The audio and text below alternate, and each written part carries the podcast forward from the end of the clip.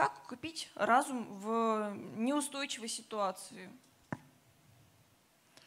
Я могу сказать, как я это делаю. Давайте. Это такой вопрос интимный, да, чтобы я не вмешивался как бы в вашу индивидуальность, в вашу веру также. У вас же есть какая-то своя вера, своя культура, свои ценности. Туда я не, не имею права вмешиваться.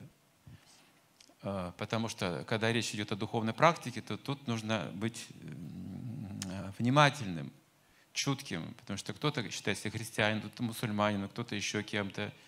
То есть кто-то во что-то верит. А у меня есть своя практика, которую я взял из древневедической литературы, из традиции. У меня есть посвящение, есть обеты, которым я следую уже 36 лет. Сказать об этом? Чему я следую? Не, не обязательно. Я думаю, примерно понимаю. Ну, так, вы понимаете, хорошо.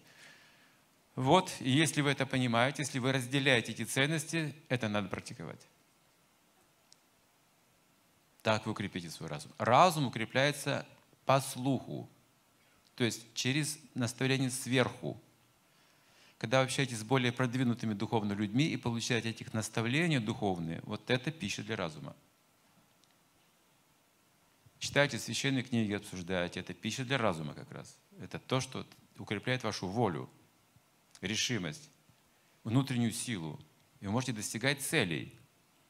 Ведь не так ли, если у вас есть высокая цель в жизни, да, вы становитесь героем. Ради этой высшей цели можете жертвовать многим, вы обретаете силу внутреннюю. Но если у вас такой веры нет и знания, вы, человек, не будете жертвовать собой. Будете продавать, покупать.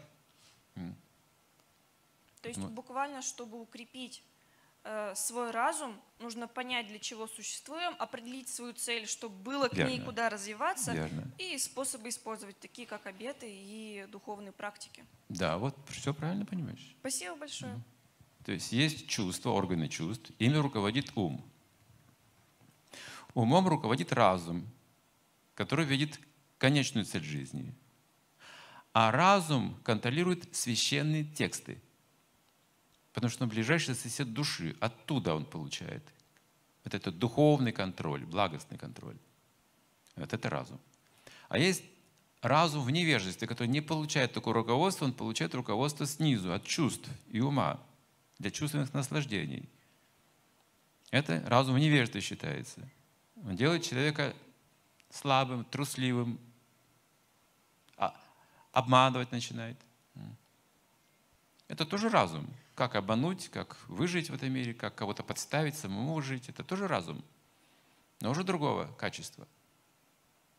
Если же мы священные тексты слышим, а, обсуждаем, воспринимаем, осмысливаем, мы получаем чистый разум, бескорыстный разум.